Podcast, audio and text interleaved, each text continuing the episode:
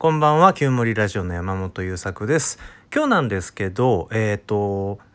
タスクとスケジュールの、えー管理システムを全部アナログに変えましたっていう話です。珍しいでしょうなんか今の時代、いろんなことをデジタル化していこうっていう流れが、まあ体制を占める中で、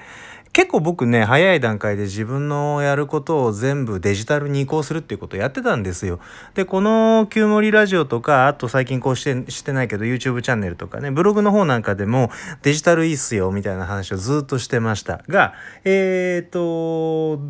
ちょっと前にねもうこれ一回やめてみようということで全部アナログに戻したんですね。えーもう何年も買ってなかった手帳をそれも2冊買いあとはプロジェクトごとにフォルダ作ってそこに、えー管理用のノート作ったり、えータスクチェック用のシート作ったりみたいなことを Notion というデジタルツールで、えーもうその一つ前はエバーノートかな。エバーノートであり Notion でありっていう風にねもう45年ずっとそういう風にやって自分の使い方をアップデートしてきていたのを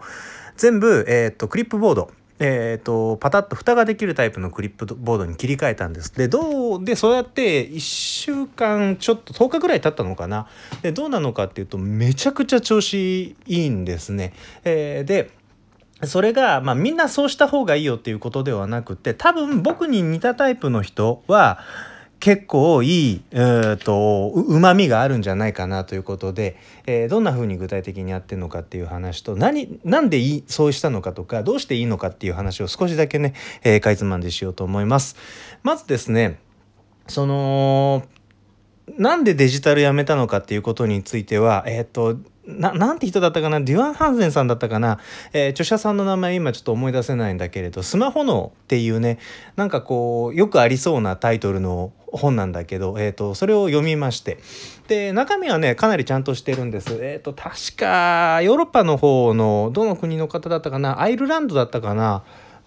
あまあとにかくあっちの方の国のね、えー、と精神科医のお医者さんなんですよ。で精神科医の方なんだけれど、まあ、歴史に大変あの造形が深く人間人類の進化の、えー歴史のその足跡をたどりながらだからこうなんだよでそれに対して今僕らの脳にあるシステムがこういうものっていうのを何億年もかけて、えー作ってきたそれに対して、えーこのスマートフォンを筆頭にするデジタルのガジェットとかツールとかとにかくテクノロジーというののは人間のシステムをうまくハックするように作られている。えーで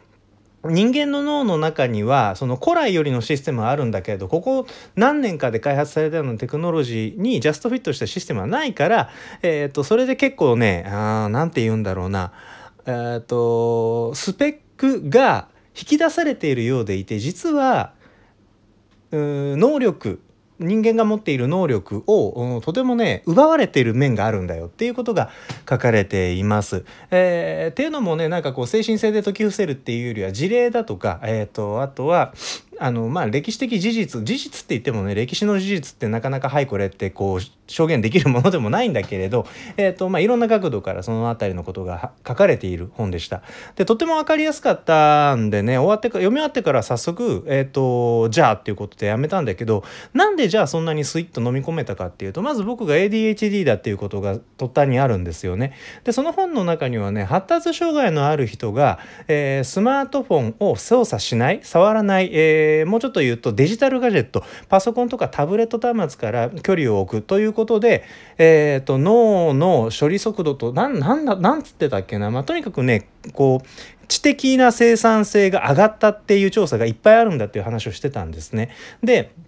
この辺りはうすうすその日頃の生活の中でも感じていて僕はタスクシュートクラウドというですねタスクシュート式時間術という時間術を、えースマートフォンのアプリを使ってやってたんだけれどそれそれは、えー、と今から自分がやるということやることを分単位で見積もり立っている未来の予定表みたいな未来のログみたいなちょっと説明難しいんですけどそういうものが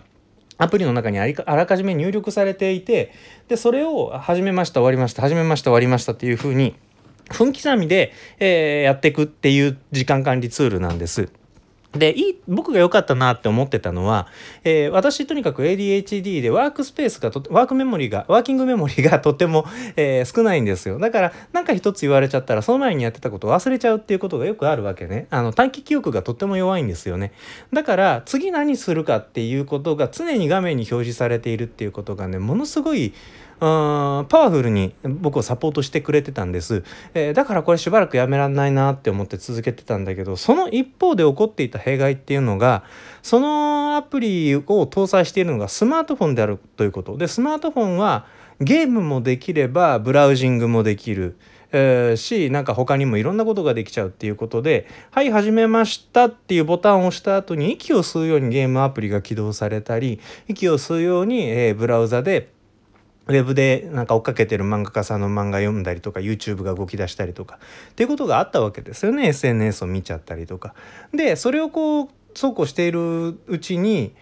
もともとこれ余計なことしてなかったら3分で終わってたようなものが10分かかってたり15分かかってたりみたいなこともあったわけ、えー、だからこのあと何をするのかということについての悩みはなくなったんだけれど結局一個一個のタスクにかかる処理の時間っていうのは大幅に増えてるよなっていうことは感じてたんですね。ただそれさらにその、えーと、デュアン・ハンセンさんって、まあ、確かもうこの名前で押し切るけど今回は、えー、その精神科医の方がおっしゃるには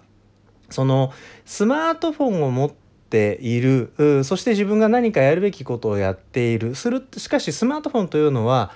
何か操作をしたいなと思った時にスッと指を滑らせると画面がさっと動く。このたったこれだけのことで僕らの脳はとんでもない快感を感じている、えー、ドーパミンブンブン出しちゃってるっていうことを言うのね。で、えー、人間って自分の脳みそにドーパミンを出させてくれる物事にものすごく心惹かれる。だから僕らはスマートフォンのことを無意識に何度も何度も、えー、気にするんですって。で気にしたスマートフォンのことをうんうん違うの今こっちなのっていうふうに今自分がやってることに意識を向け直すっていうことにものすごい実はエネルギーが使っちゃってるんだよっていうこと話だったんですよね。スマートフォンというのは1日に2000何回ぐらい行けるパチンコ屋さんなんですよっていうぐらい、えー、とにかく僕らの頭の中にドーパミンをブワッと出しちゃうそれもかなり高頻度で出しちゃうっていうものであると。でそのようなこう快感のその身体的快感っていうよりはえー、っと脳内的快感なんだけれどそんなものにそのそもそも集中力を維持するとか集中をコントロールするみたいなことが苦手な僕の脳みそが対応できるわけがないということでもう完全に白旗を上げまして。で結構ねその次に何をするかということについて迷わないというメリットは、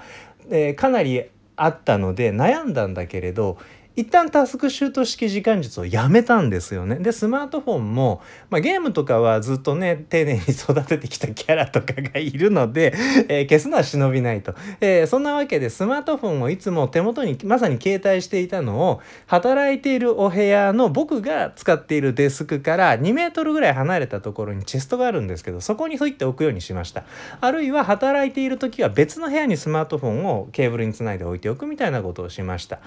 で